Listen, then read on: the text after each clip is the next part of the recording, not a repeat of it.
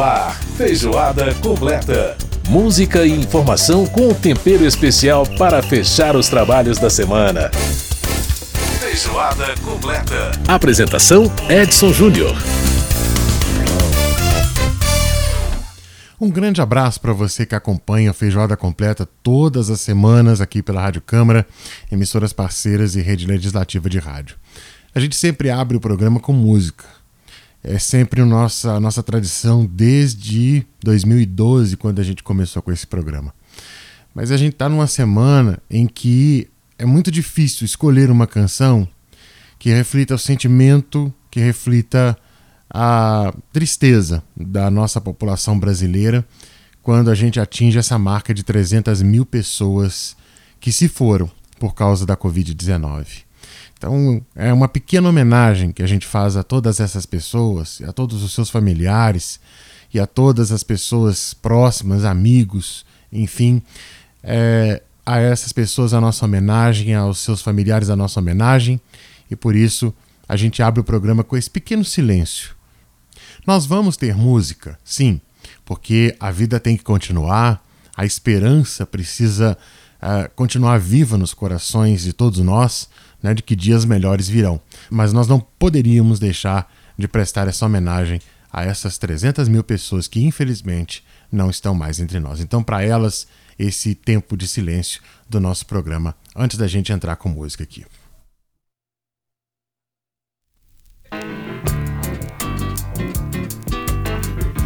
E a vida segue. E você está no Feijoada Completa desta semana. Muito obrigado pela sua audiência. Você está ouvindo ao fundo aí Tamba Trio. Um disco que é essa edição que eu tô aqui na mão, é a edição argentina. E é muito curioso que eles traduziram os nomes das músicas para o espanhol, né? O nome não foi mantido igual normalmente se faz aí quando você publica né, um, um, disco em, outra, em outro país. Não, eles traduziram todos os nomes das canções. Muito interessante isso. Essa música que você está ouvindo ao fundo chama-se Jugo de Fruta. Tamba Trio, né, gente, que é um dos grandes divulgadores da música brasileira para fora, é, misturando jazz e samba, enfim, inclusive com presença de vocal, né, que é bem bacana aí, ó. Muito bacana o Tamba Trio. Bom, no programa de hoje, gente, nós vamos falar sobre a logística da, das vacinas, né? O transporte, armazenamento, tudo que envolve essa questão estrutural, né? Para que as vacinas cheguem, aliás, vacinas que são ansiadas por todos nós, né? Então tá aí a questão das vacinas, nós vamos falar sobre isso no programa de hoje com o coordenador da Frente Parlamentar da Infraestrutura e Logística, deputado Hugo Leal. Então segurei que a gente vai ter muita coisa interessante sobre esse tema aí da distribuição de vacinas no país. Bom, nós vamos falar também no programa de hoje com a Mariana Monteiro, nossa jornalista que faz o quadro Olhares aqui no programa, falando sobre três séries da Netflix, duas mais especificamente, né? Uma série chamada Por Trás dos Seus Olhos e a outra que chama Stissel, uma série israelense. Olha, interessante, hein? E também no programa de hoje nós vamos conhecer a cidade de Candeias, a história da cidade que teve o primeiro poço de petróleo do Brasil, descoberto em 1941.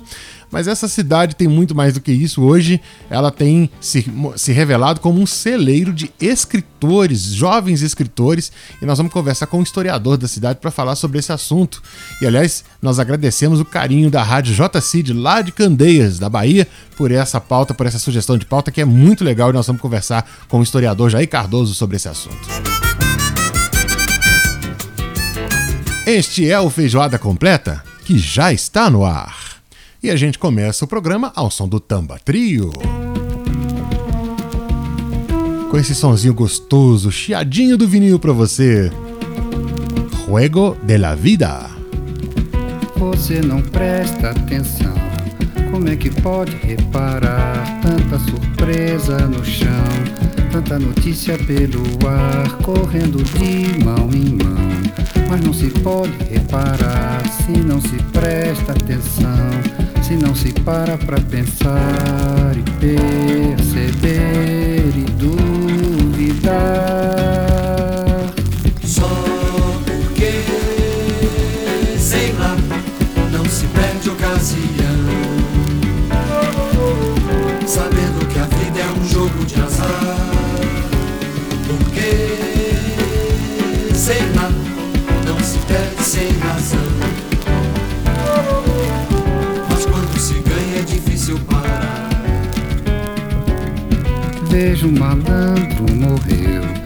Teve tempo pra contar como foi que aconteceu.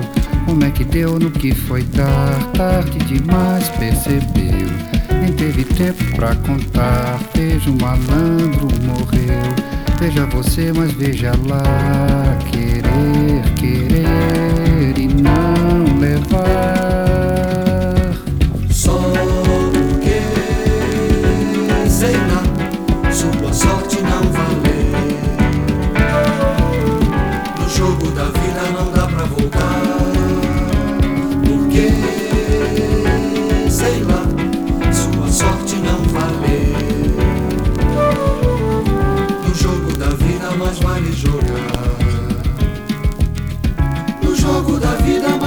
Jogar. No jogo da vida, mais vale jogar.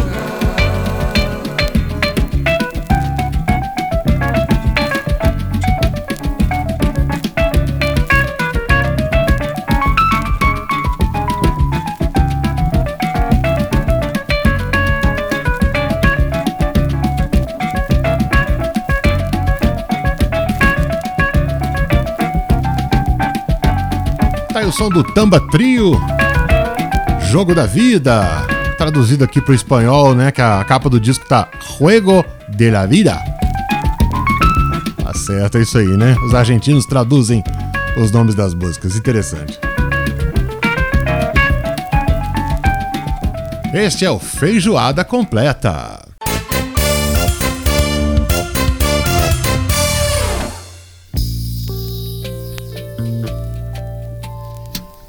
Enquanto você ouve mais um pouquinho aí do Tambatri no fundo, a gente vai entrar com o primeiro tema do programa de hoje, que é logística na questão da vacina. Né? Na semana em que o Brasil atingiu aí o triste número de 300 mil mortes causadas pela Covid-19, o anseio pela vacina eh, se torna ainda mais forte na população, mas não basta ter a vacina, é preciso fazer com que ela seja ah, distribuída e armazenada corretamente, até para evitar desperdícios.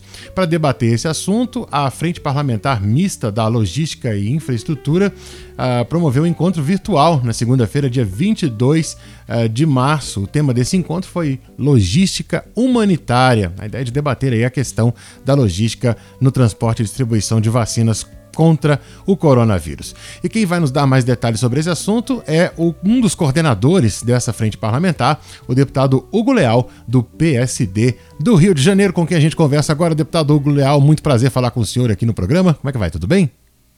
Tudo ótimo. Vamos, né, dentro da, na medida do possível, né, dentro desse desafio que nós temos aí pela frente, que é da, a, questão da pandemia, vamos vencendo, vamos vencendo etapas. É isso que nós estamos fazendo aqui e o, e o Legislativo Federal trabalhando. Pois é, deputado, é, uma das questões aí que a gente, que a gente perguntar a toda a população, né, todo mundo quer é vacina. E uma das questões que envolve a vacina é justamente a logística que é exatamente a área onde o senhor atua, uma das áreas onde o senhor atua dentro da Câmara como coordenador dessa frente parlamentar da logística. Deputado, a, agora, com a, o avanço aí, a possibilidade do avanço da produção da, da Fiocruz, do próprio Instituto Butantan, com os acordos com, a, com as fabricantes para poder importar mais vacinas, é, ou seja, aumentando a quantidade de vacinas, o Brasil terá condição de distribuir essas vacinas? Essas vacinas vão chegar para a população? Olha, não tem dúvida nenhuma. Até porque é necessário que nós façamos um histórico, um brevíssimo histórico. Uh, o Brasil né, tem no seu é, PNI, que é o Plano Nacional de Imunização, uhum. é um trabalho reconhecido internacionalmente. Né? É bom que se diga isso. Nós já tivemos vários programas de vacinação, tivemos crise também, eu não sei se você lembra, o nosso ouvinte lembra, a questão da febre amarela, nós tivemos que fazer barreiras sanitárias, tivemos que fazer um esforço hercúleo para poder fazer a aplicar a aplicação das vacinas. Ou seja, esses desafios são sempre presentes ao Ministério da Saúde, ao Plano Nacional de Imunização e, obviamente, à questão logística.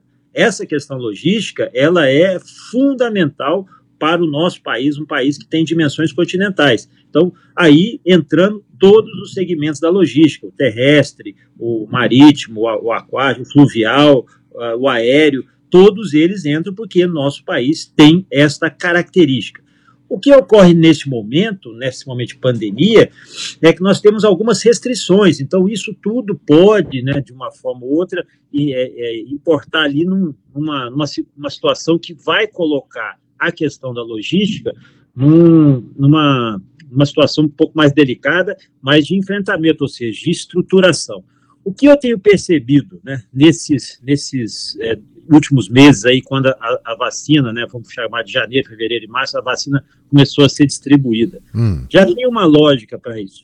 Né? Essa lógica, que eu repito, que é o Plano Nacional de Imunização, ele obedece a um, a um, um elemento que, que, a gente, uma, uma linha central, um, uma, um ambiente central, que no caso aqui do Brasil, é, para recebimento das vacinas, é o aeroporto de Guarulhos, né? o aeroporto de Guarulhos que tem uma estrutura maior. Uhum. Ele ali é o hub para as demais regiões. Depois, estas regiões são divididas região sul, região nordeste, região norte, região centro-oeste, e onde vão ter outras é, é, hubs também para essa distribuição é, para algumas capitais.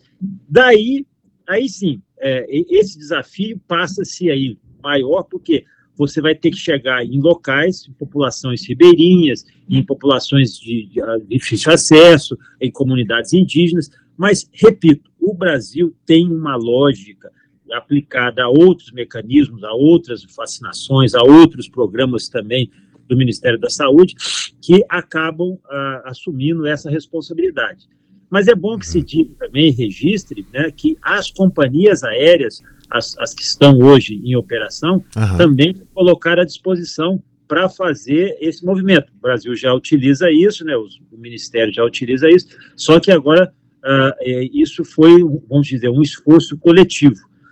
É, da mesma forma que o desafio é grande no setor de logística para essa distribuição, a, nosso desafio também, nossos, nossos é, colaboradores, a nossa malha seja rodoviária, ferroviária, aeroviária, ela também tem dimensões continentais e o país também vai se preparando. É, porque em outras ocasiões, né, deputado, a gente tinha, desculpe interromper, mas só para a gente situar, claro.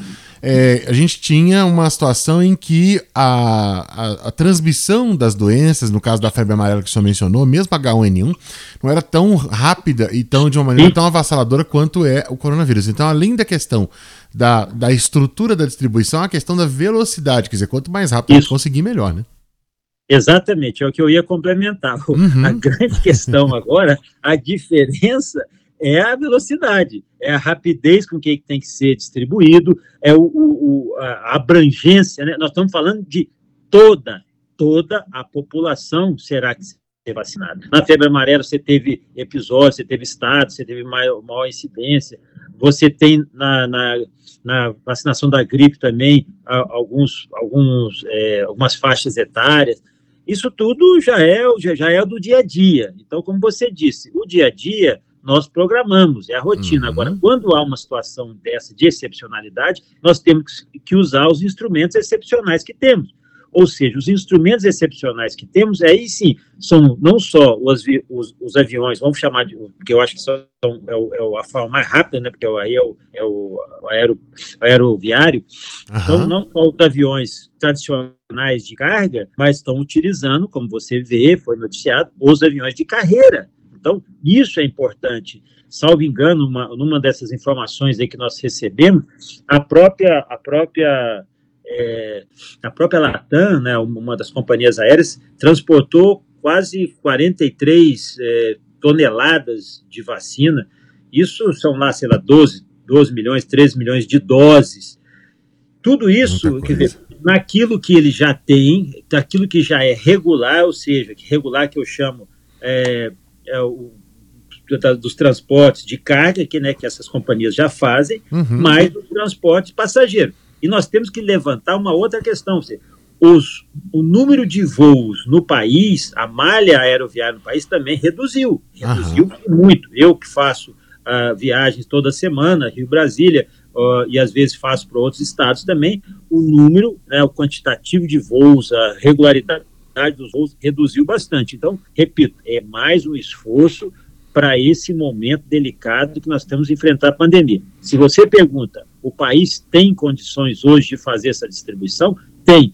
Na velocidade que desejamos, eu, te, eu, eu não, não tenho certeza em afirmar que sim, na velocidade que é possível com a malha que nós temos, a malha aeroviária. Uhum. Porque depois que ele chega nos locais, por exemplo, vou dar um exemplo aqui do meu estado.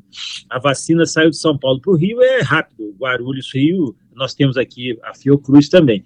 Mas a grande, o grande desafio é você atingir os municípios. O estado do Rio não é muito grande, mas você tem municípios que ficam lá na divisa do Espírito Santo e você tem municípios que ficam na divisa de São Paulo, que são os extremos aqui da cidade. O que, que o secretário aqui, o secretário mobilizou todas as aeronaves do governo, aquelas aeronaves da Polícia Militar, da Polícia Civil, das bombeiros, as aeronaves dos helicópteros, e passou a distribuir. Por quê?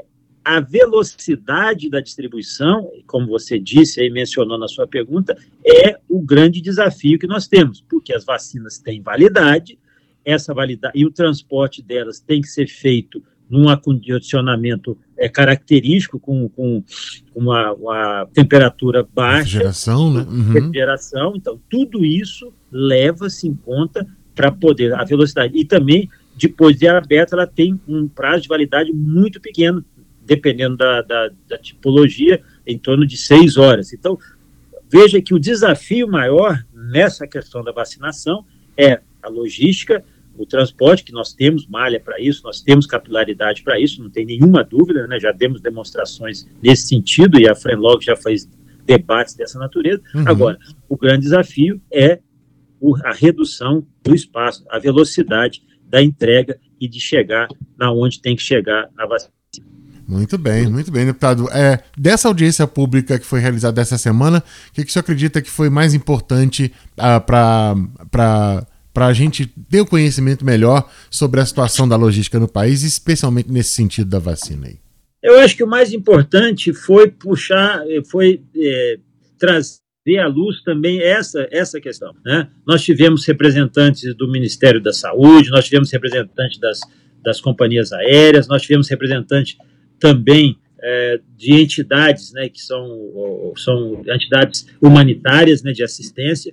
Uh, nós tivemos, então, é, foi o, o, ambiente de discussão dessa, desse seminário, desse webinar, dessa, desse encontro né, da FENOG, é, é, procurou trazer isso, ou seja, até o nome né, da, da do evento, que está disponível no site da, da FRENLOG, é uhum. Logística Humanitária. Logística humanitária, né? a uhum. logística da vacina no combate do Covid. Ou seja, nós, é, a tentativa, que nossa intenção aqui ao é, mensurar essa questão na frente parlamentar da, da logística e infraestrutura, é dar luz também a, essa, a, esse, a esse ambiente, né? a esse tema, a questão da infraestrutura, da logística, porque tão quão importante da vacina é a vacina chegar né? Porque nós temos ah, Sim, claro. milhões de doses, se as vacinas não chegarem onde tem que chegar, nós não atingimos nosso objetivo. Então, a nossa intenção foi trazer e dar demonstrações, né, que o país está preparado. A Frenlog aqui reúne várias instituições privadas e públicas, é, dizendo que estamos preparados para vencer esses gargalos logísticos. Temos dificuldades em alguns gargalos? Temos, não, não tenha dúvida. Mas como o modal prioritário para essa distribuição é o modal aéreo, né, no caso aí para grandes, os grandes lotes, depois a distribuição obedece à lógica de cada região. Né? A região amazônica tem uma lógica, a região sul tem outra lógica, a região centro-oeste. Aí depende muito né, é, de como é que esses, esses micro, é, essas micro-regiões farão a sua distribuição. O importante, né, o importante foi dar luz dar visão para as pessoas uh, de que o país, né, com essas dimensões continentais, tem também uma estrutura logística definida junto com o Ministério da Saúde, já em operação e em condições de fazer essa distribuição. É óbvio, né? É, quanto mais cedo chegarem as vacinas, porque elas vão chegando em lotes. Uhum. Se chegarem 500 milhões de vacinas, é, vou dizer uma coisa, não é fácil, não será uma situação simples. Por isso que ela tem que chegar em lotes para poder você programar está vindo um lote de 3 milhões. Você já sabe mais ou menos onde é que vão ser definidas e toda a logística está montada para isso. Tem vindo uhum. um lote de 10 milhões. Agora, tem vindo um lote de 100 milhões, ele não vem de uma vez. Ele vai vindo em lotes de 10 né, até para poder fazer a programação dessa logística e essa operação. Aí, Então, pessoas, por isso entra a inteligência, entra a, a linha, o raciocínio de quem atua, né, dos operadores logísticos, para poder fazer essa, essa sintonia fina e chegar efetivamente onde tem que chegar. Perfeito. O deputado Hugo Leal, do PSD do Rio de Janeiro, conversando com a gente, ele que é coordenador da Frente Parlamentar da Logística e Infraestrutura. Deputado, quero agradecer demais a sua presença aqui com a gente no nosso Feijoada Completa, trazendo essa esperança para a população brasileira sobre a questão aí da vacina, sobre a distribuição, né? As pessoas que certamente estão bastante ansiosas aí para a, pela vacina e pelo retorno às atividades, que é uma coisa muito importante. Então, tudo isso tá, né, tá na dependência aí dessa questão da vacina, que é fundamental. Deputado, muito obrigado aí pela participação no programa. Eu que agradeço mais uma vez, parabenizo a rádio, o Centro de Comunicação da Câmara, exatamente por levar à população essas informações que são fundamentais, não só para o lado da saúde, mas por tudo que o país, todos os desafios que o país, está superando nesse momento. Parabéns mais uma vez à Rádio e TV Câmara. Obrigado, deputado. Grande abraço. Muito bem, a gente ouviu aí o deputado Hugo Leal do PSD do Rio de Janeiro, coordenador aí da Frente Parlamentar da Logística e Infraestrutura aqui no Feijoada. Você está ouvindo mais um pouquinho aí do Tamba Trio, vamos para o intervalo e a gente volta daqui a pouquinho no programa.